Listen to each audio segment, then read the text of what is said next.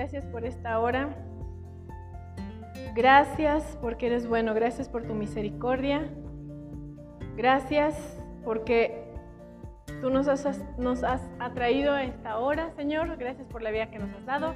Gracias por la victoria, Señor. Te damos muchas gracias por la palabra que tú vas a ministrar a nuestros corazones. Señor, declaramos que los cielos y la tierra pasarán, pero reconocemos y creemos que tu palabra nunca pasará. Y también declaramos que así como tú mandas la lluvia que cae del cielo y rega la tierra y la hace fructificar, declaramos que asimismo es tu palabra no regresa, Señor, vacía, sino que cumple el propósito con el cual tú le envías en esta hora. Señor, bendecimos nuestras vidas, bendecimos tu nombre, bendecimos a tu Santo Espíritu, que es el que nos está ministrando. Señor, y atamos y reprendemos todo espíritu contrario a tu Santo Espíritu, todo espíritu de distracción. Declaramos que no tiene parte ni suerte en este lugar. Y declaramos, Señor, que estamos listos para recibir palabra buena. En el nombre de Jesús. Amén. Amén. Muy bien. Em, qué bueno que estamos aquí. Qué bueno que estamos todos aquí. Gracias a Dios.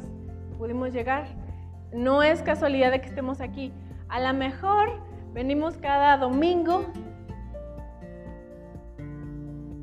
y que tú estés aquí no es casualidad. Aún así que tengas la costumbre de venir cada domingo, no es casualidad que estés aquí. Si es la primera vez que vienes, no es casualidad que estés aquí. Si eventualmente vienes un día sí, un día no, un domingo sí, un domingo no, y ahora estás aquí, no es casualidad que estés aquí, es con un propósito de Dios. Y no es porque yo pueda darte algo que vaya a cambiar tu vida por algo que yo tenga de mí, sino lo que recibimos todos los que lo que yo tengo para darte es lo mismo que recibo yo, que es la palabra de Dios. El cambio, el impacto que el Señor vaya a hacer en nuestras vidas el día de hoy no es por este bello rostro, por, este, por esta simpática persona, no es por mí, ¿no? Sea, no, no es por algo que nosotros tengamos, sino es por su misericordia y por su gracia, es por Él. Es su palabra, es su unción, es su Santo Espíritu, es su sangre, son sus méritos, es por Él. ¿Sí? Entonces no me ven a mí, sino recibamos lo que, lo que tiene la palabra de Dios para nosotros este día. ¿Ok? Pastor, y, la, y como podrán darse cuenta, toda la familia pastoral están de viaje en la ciudad de Querétaro pero les dejan muchos saludos. Bueno, amados, habíamos estado hablando, vamos a, a la segunda carta de Pedro.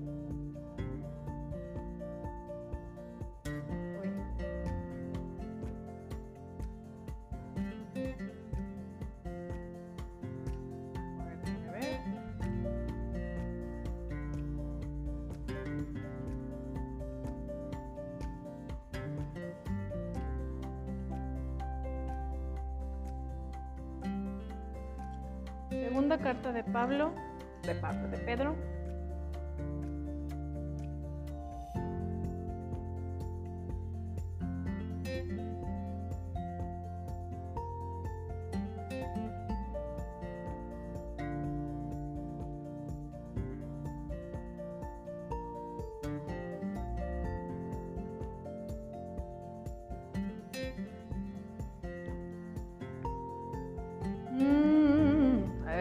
Que ya se me fue aquí la referencia.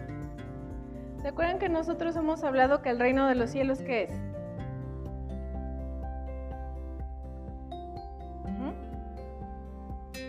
¿En qué? En el espíritu. Dice la palabra de Dios, en primero, que el reino de Dios es poder. Vamos a, ver esa referencia, es primera carta de Pablo a los Corintios 4:20, por favor.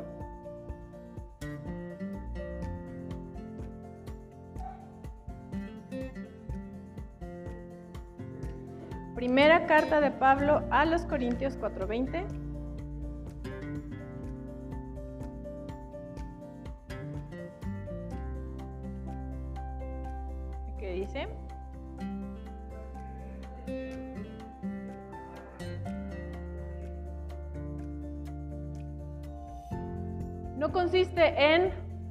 Palabras, sino en poder. Ahora, estábamos haciendo referencia al salmo que empezamos a leer, el Salmo 18. ¿Quién se acuerda que dijimos del Salmo 18?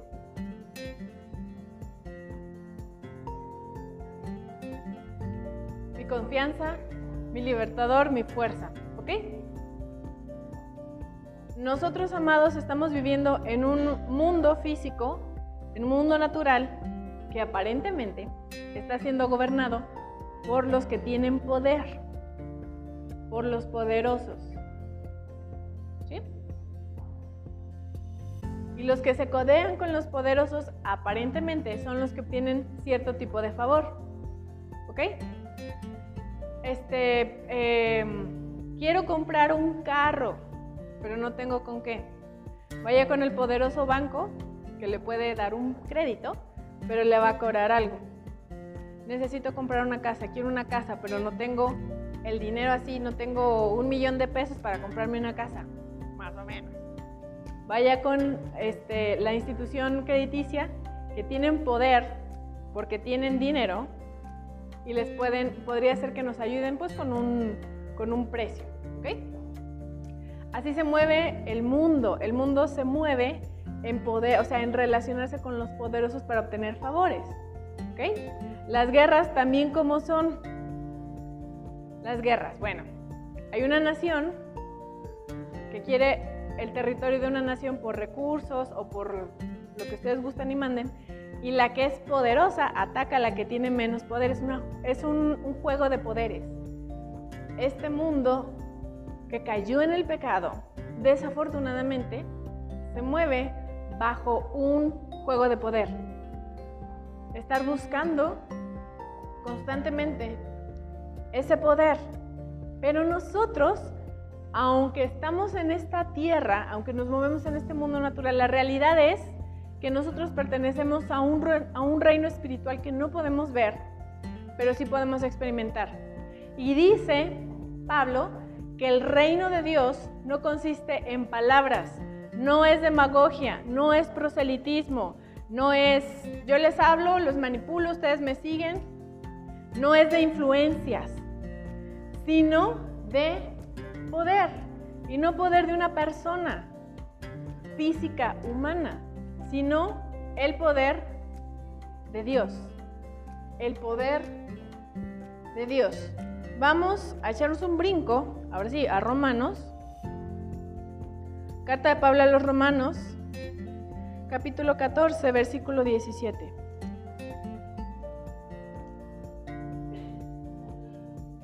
Salud, 14, 17.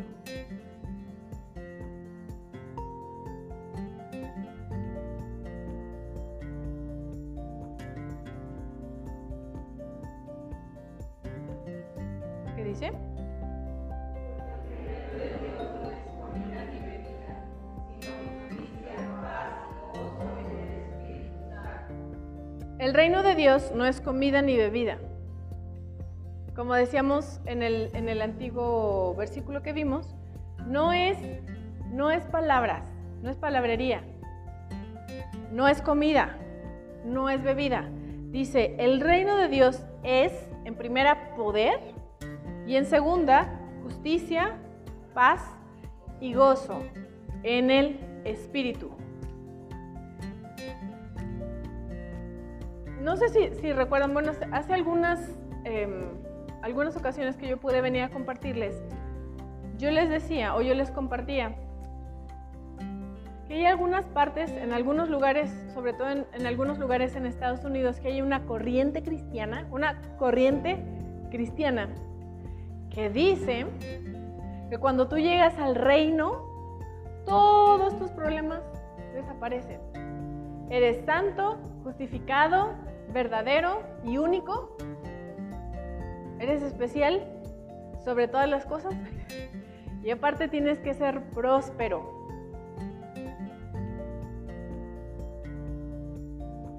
Y todo te tiene que salir bien. Pero eso es cierto. Eso es cierto. Pero Jesús sí nos dijo, amados, en este mundo tendremos aflicciones. Y no es malo que tengamos aflicciones. Es feo tener aflicciones. Es feo. ¿Sí? La palabra de Dios nos dice en Josué, nunca se apartará de tu boca este libro de la ley, sino que meditarás de él de día y de noche para que hagas y guardes todo lo que en él está escrito, porque entonces harás prosperar tu camino y dice que todo te saldrá bien. Pregunta, ¿eso se contradice con lo que dice Jesús de que en este mundo tendremos aflicciones? Vamos a recordar este versículo de Josué, la afirmación de Jesús y esto. El reino de los cielos es justicia, gozo y paz en el Espíritu. ¿Qué es tener aflicción? Cuando Jesús dice, amados, en este mundo tendremos aflicciones. ¿Qué es tener aflicción? ¿Problemas? ¿Sufrimiento? ¿Estar en un desierto? ¿Qué más? ¿Ah?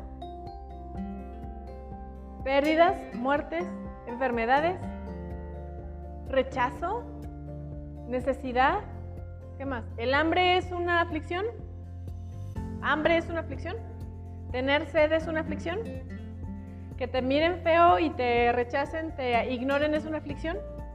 ¿Tener problemas con tu, con tu cónyuge es una aflicción? ¿Que tus hijos estén rebeldes y se vayan de la casa es una aflicción?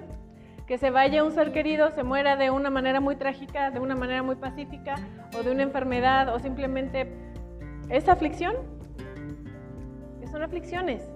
Sin embargo, el Señor nos dice, pero confíen, porque yo ya vencí al mundo. ¿Ok? Ahora, no, no se está desdiciendo o no está contradiciendo la instrucción que Dios le dio a Josué, que también es para nosotros, si creemos, si lo acompañamos de fe. Dice, nunca se aparte de tu boca este libro de la ley, sino que de día y de noche meditarás en él Ahora, la prosperidad, amados, todos sabemos, pero lo tengo que decir, la prosperidad no, no consiste únicamente en los bienes materiales que tengamos o en el tamaño de tu cartera, en el ancho de tu cartera o en los ceros que tengan nuestras cuentas bancarias. La prosperidad también está relacionada a tener paz, justicia y gozo. En primera, porque el reino de Dios se fundamenta en que tú y yo hemos sido justificados. ¿Qué significa que seamos justificados? Que alguien ya pagó el precio por nosotros. Dios nos dijo, voy a justificar a esta persona. Porque si nos vemos desde, o sea, si nos vamos a nuestra historia, a lo que nosotros éramos antes de conocer al Señor, y a veces somos, Estamos llenos de pecado. Hemos hecho muchas cosas que a Dios le han desagradado. Hemos tomado malas decisiones. En ignorancia o sabiendo. Lo voy a hacer por mis calzones. o sea, por, porque, porque quiero, porque yo soy así y se me pega la gana, esto voy a hacer, sabiendo que estaba mal. Hemos pecado muchas veces, le llama a la Biblia por hierro, por no saber que estábamos, pues todo el mundo le hace así, pues en mi familia siempre ha sido así, y estábamos en ignorancia en nuestra mente. Pero también hemos pecado a, adrede, sabiendo que estamos pecando. Y nuestra historia antes de llegar a Cristo estábamos llenos de pecado. Pero aún conociendo al Señor, en ese proceso de purificación, de santificación, hemos ofendido mucho a Dios. Hemos ofendido a nuestro prójimo, que está hecho semejante a Dios. Mira al prójimo que tienes a tu diestra derecha o izquierda, voltea a ver a tu prójimo. Voltea a ver a tu prójimo.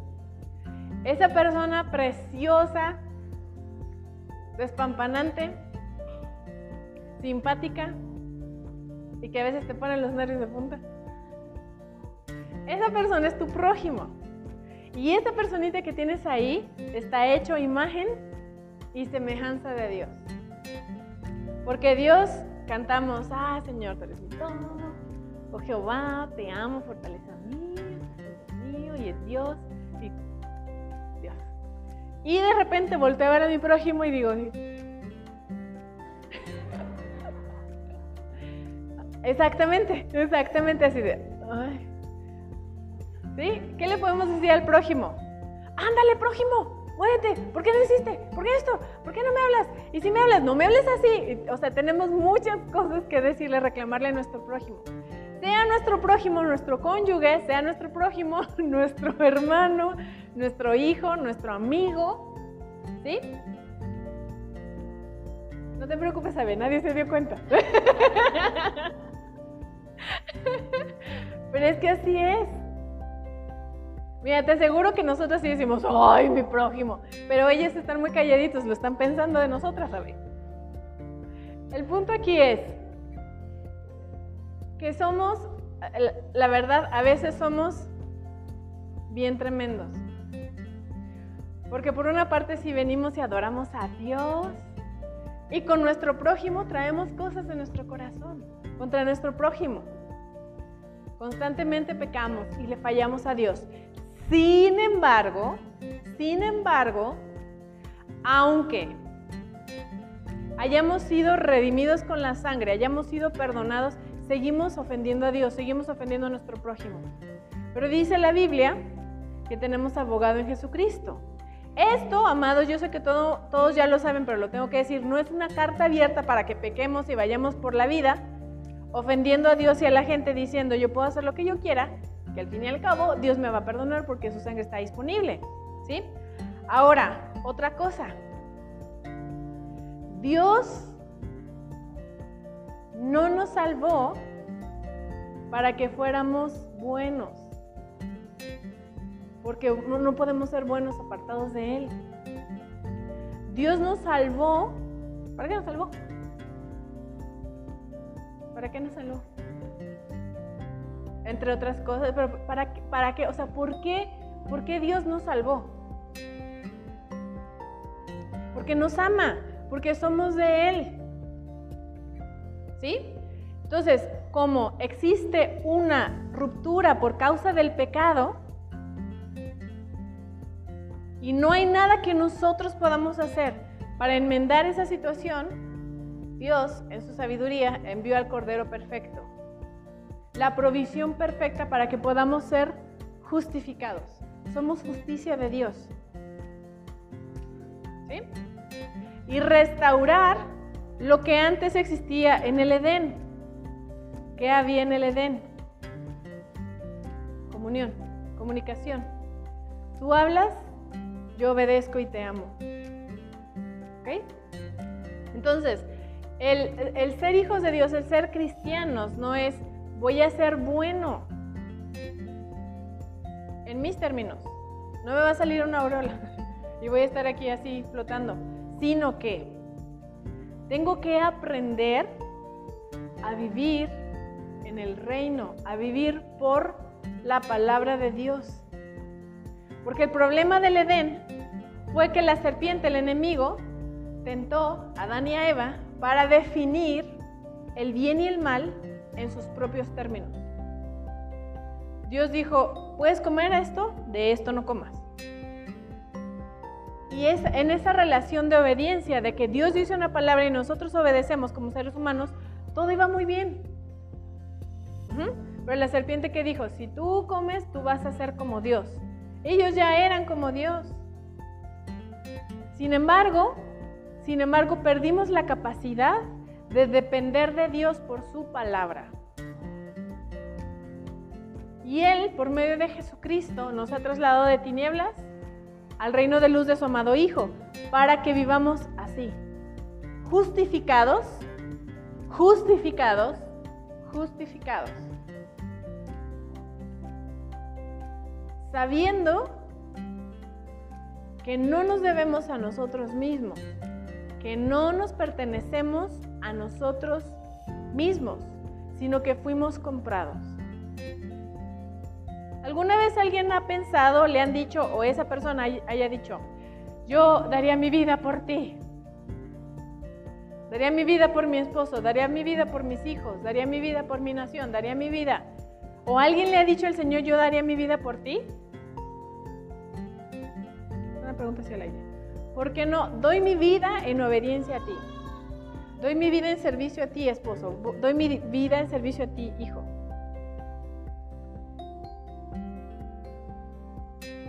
Justicia, justificados. Nos debemos a aquel que nos compró con su sangre. Somos propiedad, o sea, tenemos un dueño. Hemos sido comprados. Hemos sido comprados, adquiridos. No nos debemos a nosotros, no nos pertenecemos a nosotros mismos, ni a nuestros deseos. Porque la realidad, amados, es que Jesús pagó precio de sangre por nosotros. Le pertenecemos a Él, aunque no siempre estemos conscientes de ello. Y aunque no siempre nos manejemos como que tenemos un dueño y no podemos hacer lo que se nos pique la gana. La Biblia sí dice, todo nos es lícito, podemos hacer cualquier cosa, pero no todo nos conviene. ¿Por qué? Si dejáramos, si pusiéramos ese consejo, no se aparte de nuestra boca el libro de la ley, sino que meditemos de él de día y de noche, sabríamos lo que nos conviene. ¿Mm? Justificados. Hemos sido justificados. Hemos sido comprados. Y cuando pasamos por esa justicia de Dios, por esa sangre, el Señor nos ve como si no hubiéramos pecado. Nos ve en términos de la sangre de Jesús que fue derramada. Porque para eso Él instituyó el sacrificio en el Antiguo Testamento, para cubrir los pecados. ¿Ok? Y todos los pecados, sean así, mentiritas piadosas, o sean los peores pecados. El Señor dio esa provisión.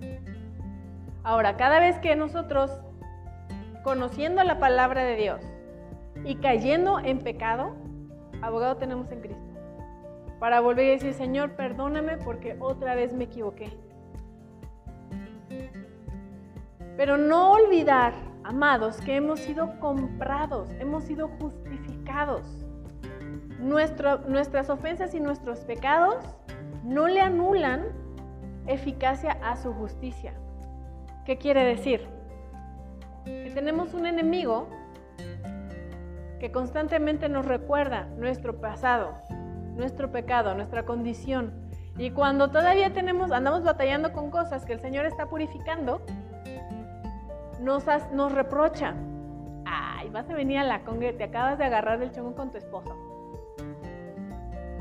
Ay, ¿a poco? No, Está sucio, está sucia, estás contaminada. Ay, ¿cómo crees que vas a a la congre?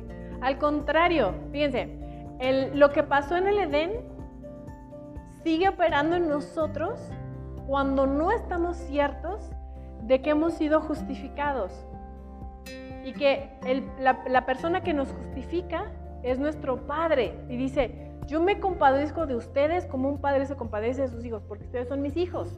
No hay padre que no se compadezca de sus hijos.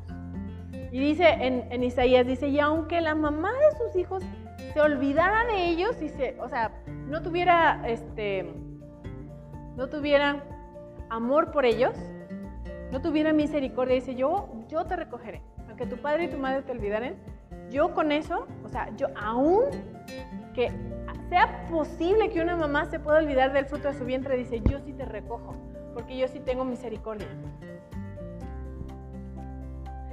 Lo que pasó en el jardín del Edén es que en lugar de enfrentar y decirle, Señor, perdóname, desobedecimos, el ser humano que hizo, ¿qué hicieron Adán y Eva?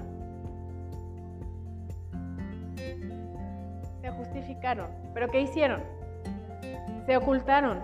Se ocultaron de sí mismos con hojas y se ocultaron, pensaron ellos, de la presencia de Dios.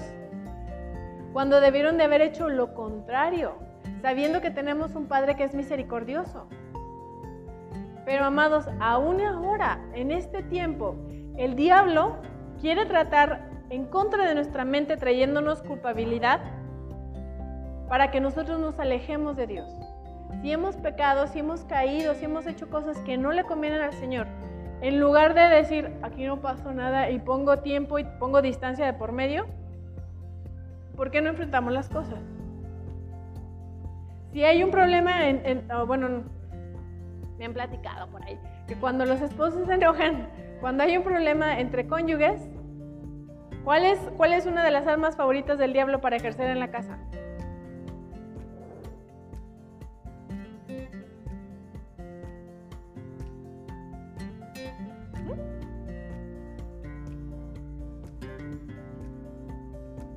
La ley del hielo, indiferencia. Y luego si hay hijos, dile a tu papá por favor. Y está el papá, digo el niño este, mandándoles mensajes. Pero es, es una separación de no digo nada y soy indiferente. Cuando deberían de haber, eh, eh, ¿sabes qué? Vamos a sentarnos y hablar. Vamos a enfrentar esto. Si, el, si la cosa es con Dios, le aplicamos también la ley del hielo. Aquí no pasa nada. Y me voy alejando de mi, de mi hermano, me voy alejando de mi, de mi maestro en la palabra, me voy alejando de mi líder, me voy alejando de la comunidad, me voy alejando de mi pastor. Y no pasa nada. Y el, el, problema, amados, es que sí pasa, sí pasa. Y lo, lo que nos dice la palabra de Dios, lo que nos dice el apóstol Juan es, si tenemos comunión, si somos transparentes, si andamos en luz, como Él está en luz, tenemos comunión los unos con los otros. Y la sangre de Jesucristo nos limpia de todo pecado. No hay limpieza de sangre de todo pecado si primero no hay luz, si no hay comunión, si no hay confesión de pecados. Las cosas no se arreglan por nada más dejarlas así. Claro que necesitamos sabiduría, inteligencia espiritual para poder afrontar y para poder confrontar una situación, un pecado.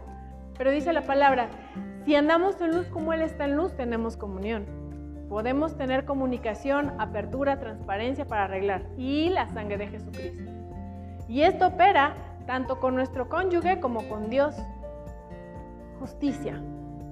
Justicia. Justificados.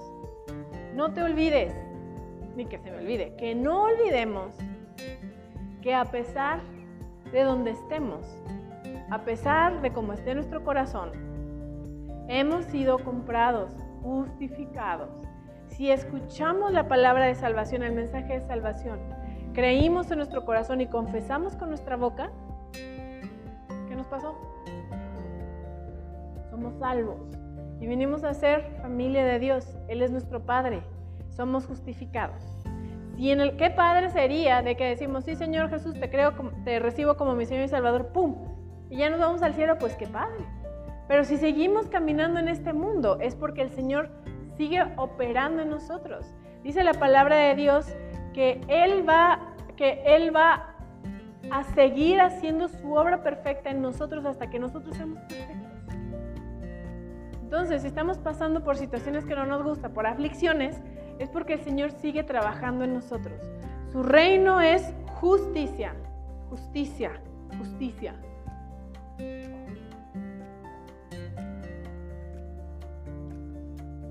Recordemos que dice Josué 1.8, ¿qué dice?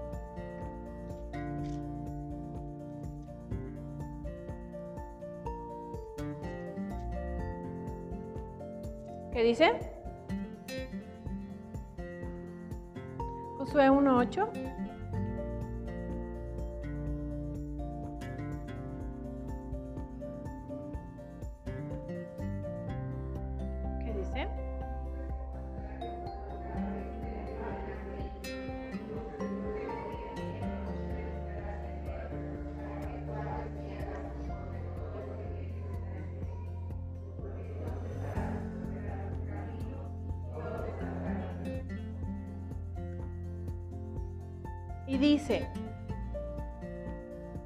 aparte este libro de la ley, que estemos meditando.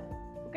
Entonces, eh, ya estamos ciertos. No se nos olvide que vivimos en un reino de justicia, gozo y paz, justificados, comprados, amados. Hemos sido comprados. Aunque nos resbalemos, Necesitamos confesar, necesitamos ponernos a cuentas para que la sangre de Jesús nos limpie todo pecado, porque abogado tenemos. ¿Sí? El pecado lo que quiere es separarnos, pero eso no va a cambiar el hecho de que hemos sido justificados, tenemos casa, tenemos padre, hay sangre propicia para nosotros, para perdonarnos. Y no solamente para perdonarnos, sino para restaurarnos. Gozo. Dice, nunca se aparte de tu boca este libro de la ley. De día y de noche medites. Medita en él para que guardas y hagas conforme a todo lo que en él está escrito. Porque entonces harás prosperar tu camino y todo te saldrá bien. Todo te saldrá bien. Todo te saldrá bien. Ya vimos justicia. Gozo. Dice la palabra de Dios que el gozo que, Dios nos da es nuestra fortaleza. ¿Ok? Pero la realidad es que en este mundo hay muchas cosas que no nos dan alegría. Ya vemos algunas personas más propensas que otras de estar afanados, afligidos, entristecidos, molestos, irritados. Pero el gozo no es felicidad. El gozo no es alegría. No es lo mismo. El gozo que Dios nos da, el mundo no nos lo puede quitar. Porque no nos lo dio, no nos lo puede quitar. Como no nos lo dio, no nos lo puede quitar. El gozo que Dios nos da, no lo podemos, o sea, nos hace estar por encima de las circunstancias. Cantábamos al inicio, mi Dios es más grande que todo dolor, que todo temor. Yo puedo adorar al Señor a pesar de lo que esté pasando. ¿Sí? En el mundo tendríamos aflicciones, pero vivimos en un, en un reino de justicia, gozo y paz. ¿Ok? Esa paz que el Señor nos da, eh, perdón, ese gozo que el Señor nos da, es nuestra fortaleza. Porque a pesar de que pudiéramos estar enfrentando muchas situaciones que no nos agradan, muchas aflicciones, tenemos promesa de parte de Dios.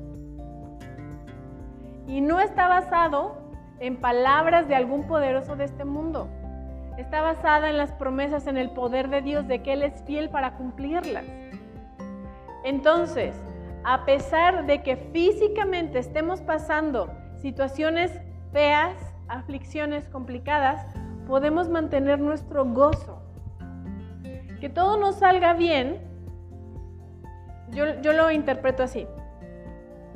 Que todo me salga bien no quiere decir que yo esté orando por la salvación de un ser amado y ese ser amado todavía no suceda nada con él.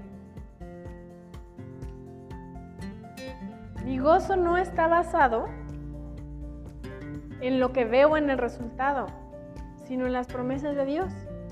Porque el Señor, cuando yo recibí al Señor como mi Señor y Salvador, encontré un versículo que decía, cree en el Señor Jesucristo y serás salvo tú y toda tu casa. Y yo dije, amén.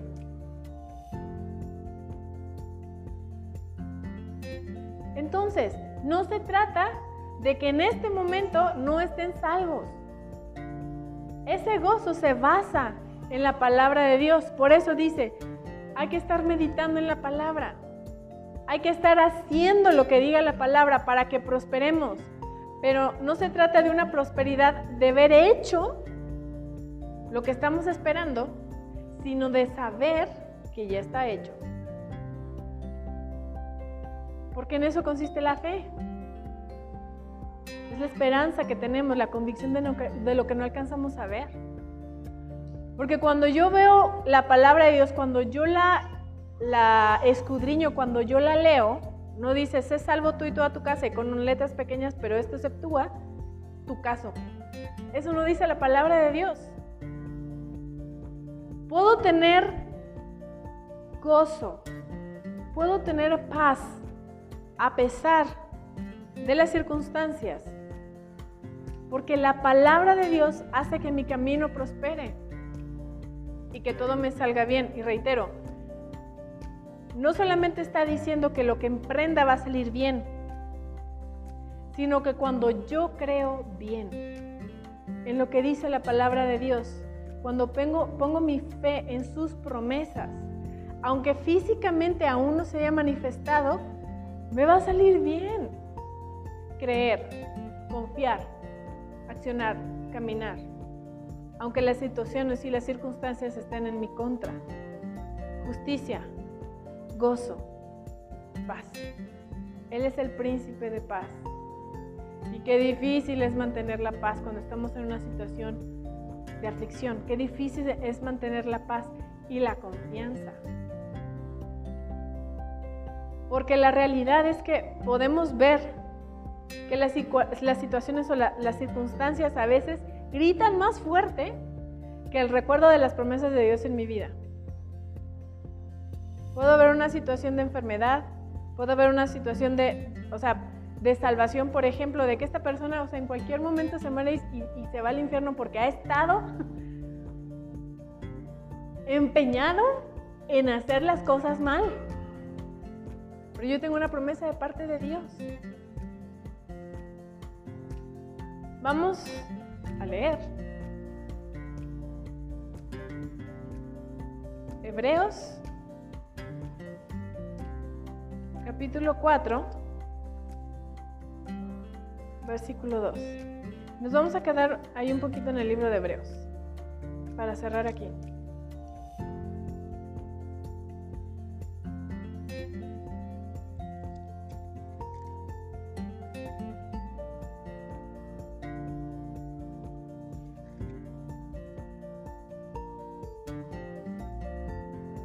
A ver, vamos a leer desde el 1. Hebreos 4.1. Dice,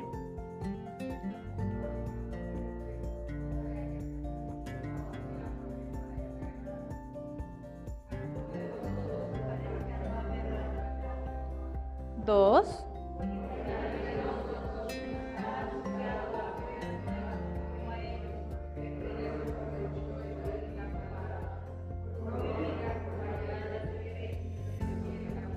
Ok, dice, temamos, no dice, uy, ten miedo.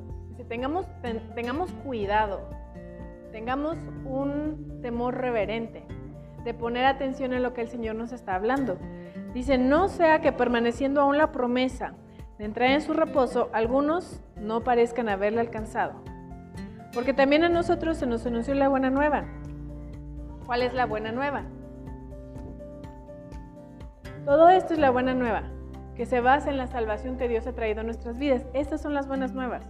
Dice, habiendo oído, porque también a nosotros se nos anunció la buena nueva como a ellos, pero desafortunadamente el autor de Hebreos nos está diciendo, hay gente que no le funciona. Aunque esté escrito aquí, no les aprovecha. Alguno de ustedes parezca no haberlo alcanzado. Perdón, la 2 dice, también nosotros se nos anunció esta buena, estas nuevas, perdón, estas buenas palabras, dice, pero no les aprovechó por no ir acompañado de fe en las que la oyeron.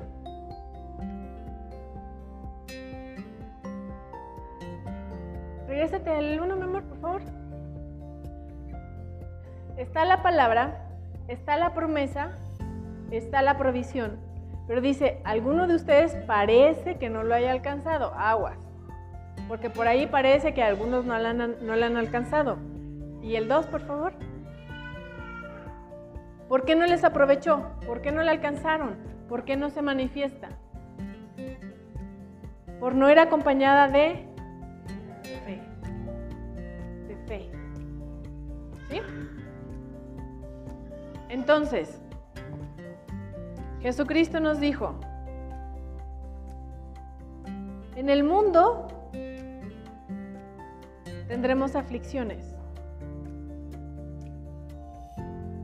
Jesús vino a este mundo como un ser humano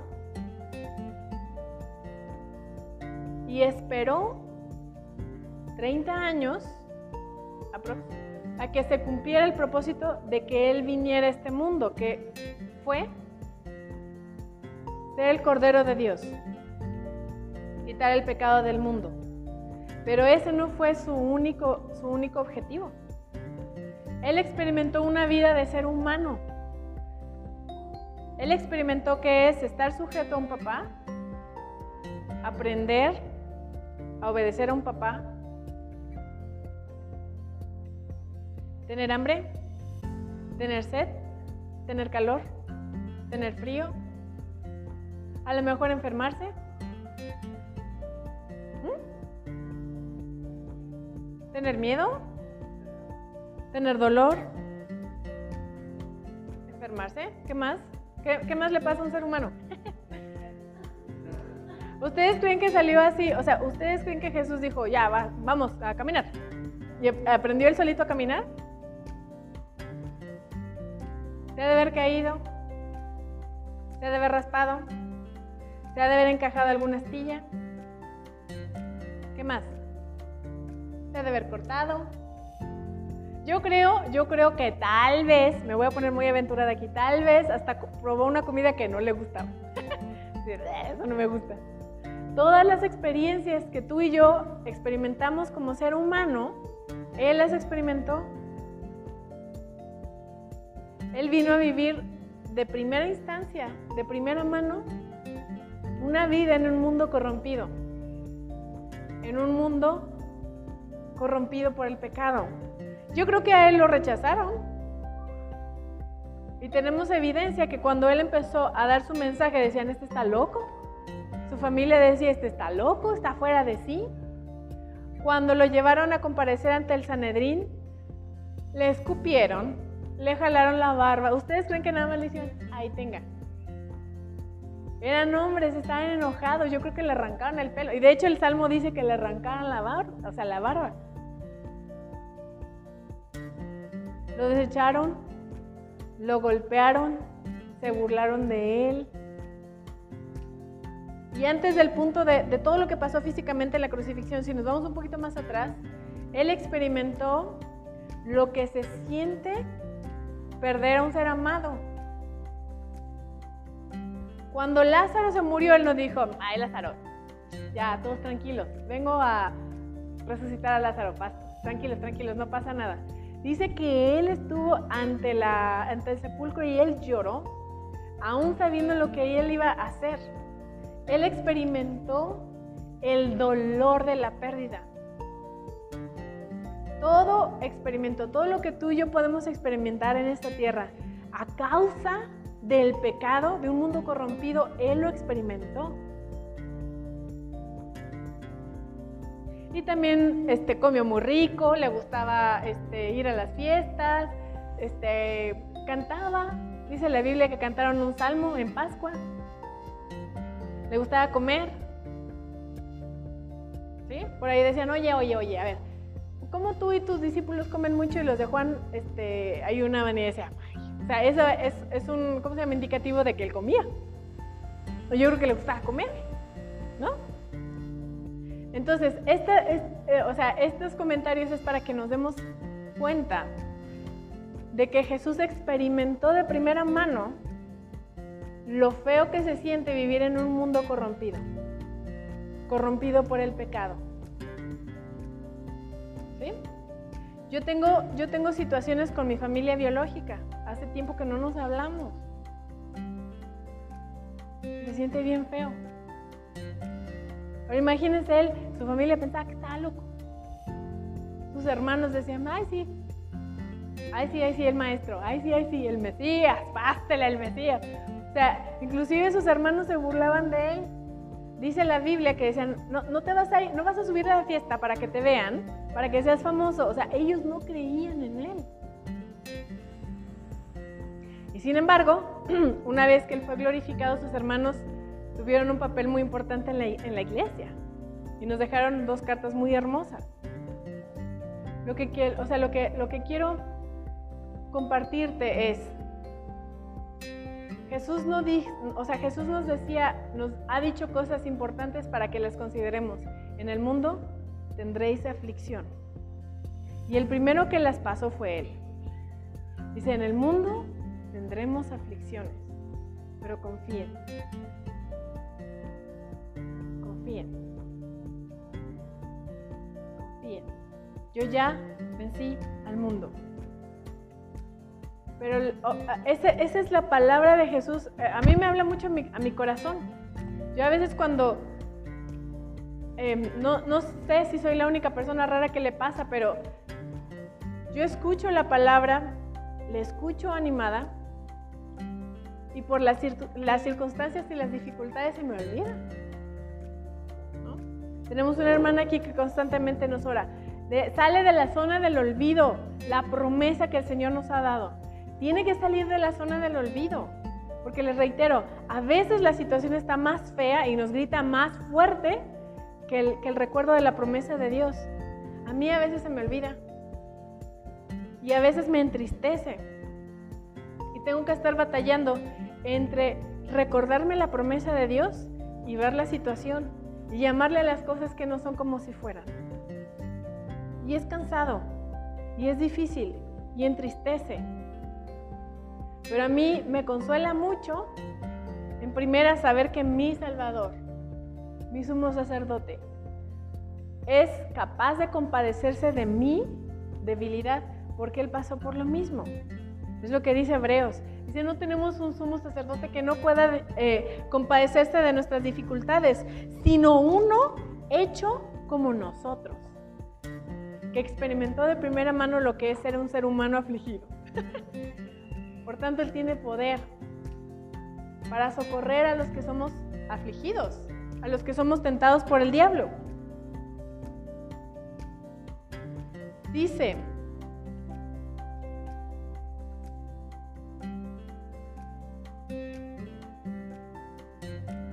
Fíjense, Hebreos 2.8. Todo lo sujetaste bajo sus pies, porque en cuanto le sujetó todas las cosas, nada dejó que no sea sujeto a él. Pero todavía no vemos que todas las cosas le sean sujetas. Pero vemos aquel que fue hecho un poco menor que los ángeles, a Jesús, coronado de gloria y de honra, a causa del padecimiento de la muerte, para que por la gracia de Dios gustase la muerte por todos. Hasta eso Él experimentó para venir a consolarnos, a darnos fortaleza, a darnos gozo, a darnos paz, pero también a salvarnos, a justificarnos. Dice, porque convenía aquel por cuya causa son todas las cosas y por quien todas las cosas subsisten, que habiendo de llevar muchos hijos a la gloria, perfeccionase por aflicciones al autor de la salvación de ellos. 14. Así por cuanto los hijos participan de carne y sangre, él también participó de lo mismo, para destruir por medio de la muerte al que tenía el imperio de la muerte, esto es, al diablo. 15. Y librar a todos los que por el temor de la muerte estaban durante toda su vida sujetos a servidumbre. Él es el autor de nuestra salvación. Él padeció lo que padecemos nosotros. Para que no se nos olvide que hemos sido justificados, que tenemos gozo y que tenemos paz.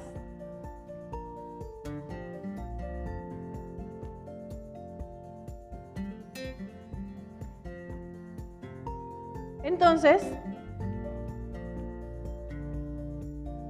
si hacemos una recapitulación, nunca se tiene que separar de nuestra boca el libro de la ley.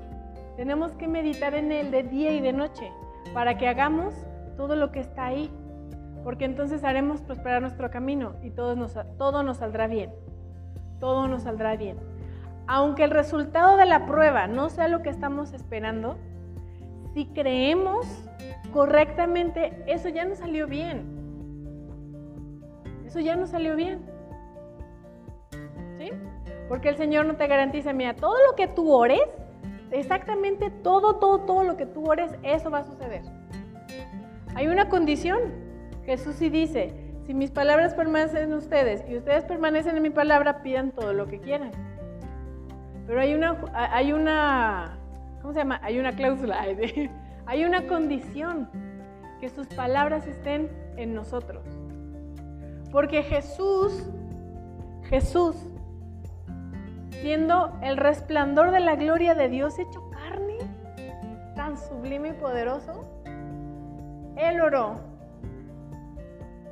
Padre, si puedes quitar este cáliz, esta copa, yo no quiero pasar por esto, pero no se haga mi voluntad sino la tuya.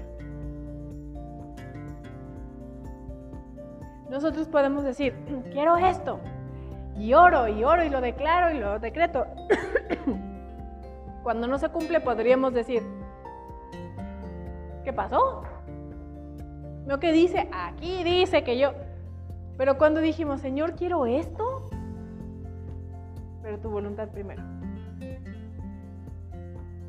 Eso es que todas las cosas nos, nos hacemos prosperar en todos nuestros caminos, que nuestros caminos nos vaya bien y que seamos prosperados en todo. Hay una, hay una prosperidad en la palabra de Dios que es diferente a la prosperidad del mundo. Amados, vivimos en un mundo, en un reino, bajo un reino de justicia, gozo y paz. Entonces, que no sea parte de nuestra boca este libro de la ley, porque en este mundo tendremos aflicciones, pero tenemos que estar confiados en que Jesús ya venció todo, porque vivimos en un reino que no es de palabras, sino de poder de Dios.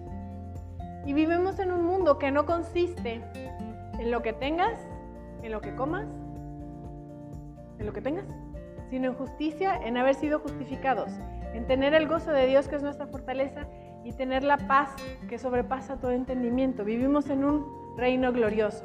Pero para que eso se pueda manifestar, no se nos olvide Hebreos 4, 1 y 2. Que no seamos como aquellos que parece que no lo han alcanzado. Porque dice, no les aprovechó el oír la palabra por no ir acompañada de fe en los que la oyeron. Y la fe, la certeza de lo que se espera y la convicción de lo que no se ve. Porque si ya lo, si ya lo tuviéramos manifestado no sería fe. Entonces, amado, amada, y me habla a mí también, que las situaciones que estamos pasando, las aflicciones, no nos hablen más fuerte. Tenemos que estar hablándonos constantemente la palabra de Dios, alimentando esa promesa con la fe, para alcanzar la promesa. Porque ahí está, el Señor ya, ya dio la provisión para que la tengamos. ¿Sí? Aunque veamos la circunstancia, hablarle, porque sí funciona, sí funciona.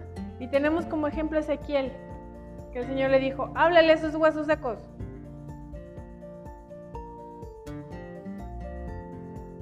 Y le habló a esos huesos secos, ¿y qué pasó? Se levantó un ejército muy grande, hasta con espíritu.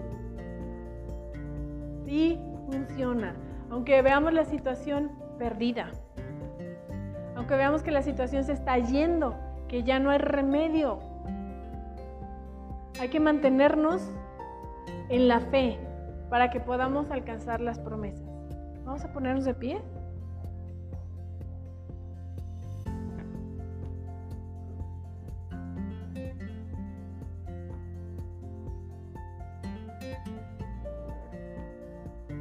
Vamos a cerrar esta tarde ya con una oración. Y después de la oración, no se nos muevan, por favor, porque tenemos un anuncio que darles. Listo. Señor, en el nombre de Jesús, te damos muchas gracias por tu palabra, Señor. Gracias por tu Santo Espíritu. Que esta palabra, Señor, que tú nos das este día, cumpla su propósito, Señor. Que venga sobre nuestras vidas el consuelo que necesitamos. Jesús, tú experimentaste la aflicción y tal contradicción de pecadores durante tu vida en esta tierra. Tú eres poderoso, en primera para entendernos, pero también para consolarnos y para levantarnos. Señor, sobre cada corazón herido, sobre cada corazón dolido, sobre cada corazón que, está cansado, Señor, por la prueba, por la situación, por el dolor de la pérdida. Señor, aquí estamos. Aquí está nuestro corazón, Señor. Te pedimos que tú nos consueles. Que sea tu Santo Espíritu derramando una unción de consuelo porque podemos testificar con nuestra boca que hemos experimentado cosas, Señor, que hay dolor en nuestro corazón, que hay duda, que hay reproche en nuestro corazón por no haber hecho bien las cosas, que hay luto en nuestro corazón por lo que perdimos, por las personas amadas que perdimos. Pero declaramos que en ti nada se pierde, no hay pérdida en ti, Señor. Por eso, Señor, en esta mañana oramos, oramos, Señor, porque venga sobre nosotros con tu Santo Espíritu esa unción de consuelo. Reprendemos en el nombre de Jesús todo espíritu de confusión, todo espíritu de mente atada, todo espíritu de rechazo, todo espíritu de rebelión, todo espíritu de depresión y de cansancio, de fatiga crónica.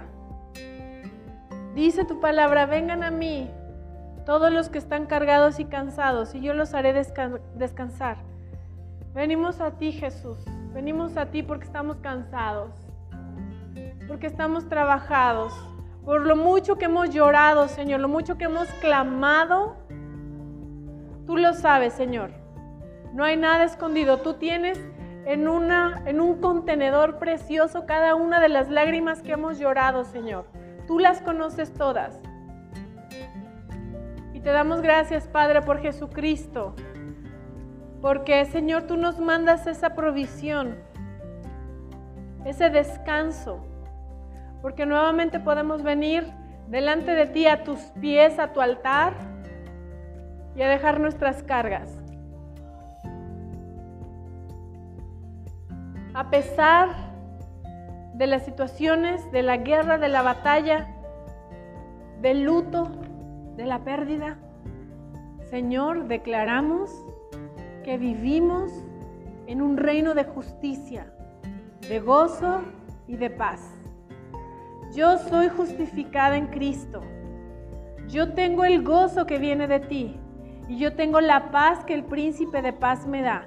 Y Señor, te pedimos perdón porque en tiempo de dificultad a veces no te vemos, a veces no creemos, a veces nos desesperamos, Señor. A veces actuamos mal. En situaciones difíciles tomamos malas decisiones y te pedimos perdón. Porque a veces no te ponemos en primer lugar, Señor. O a veces, Señor, no somos constantes y te pedimos perdón. Pero te damos gracias porque tú nos recibes como tus hijos, Señor. Gracias, Señor. Gracias, Señor. Gracias porque tú nos has levantado, nos has fortalecido, Señor. Y en esta hora, Señor, recibimos de tu paz, recibimos de tu consuelo, recibimos de tu abrazo, recibimos de tu gozo y recibimos de tu paz. Toda ansiedad y angustia queda inoperante sobre esta casa en el nombre de Cristo Jesús, sobre cada persona aquí presente, sobre sus casas, en el nombre de Cristo Jesús. Todo espíritu de duda se va ahora en el nombre de Cristo Jesús, lo declaramos inoperante. Toda tristeza, todo luto, todo temor se van en el nombre de Cristo Jesús. A pesar de toda situación, a pesar de toda circunstancia, a pesar del dolor, Señor, declaramos que Jesús es nuestro ejemplo. Él a pesar, a pesar de todo lo que él estaba pasando, él rindió su voluntad a ti, Señor. Y nosotros rendimos nuestra voluntad a ti, Señor. Tú conoces nuestra necesidad, nuestro corazón, lo que te hemos estado pidiendo, pero en humildad, Señor, nos rendimos delante de ti. Tú nos has pedido que soltemos ese luto, Señor, y lo seguimos abrazando. Soltamos el luto en el nombre de Jesús.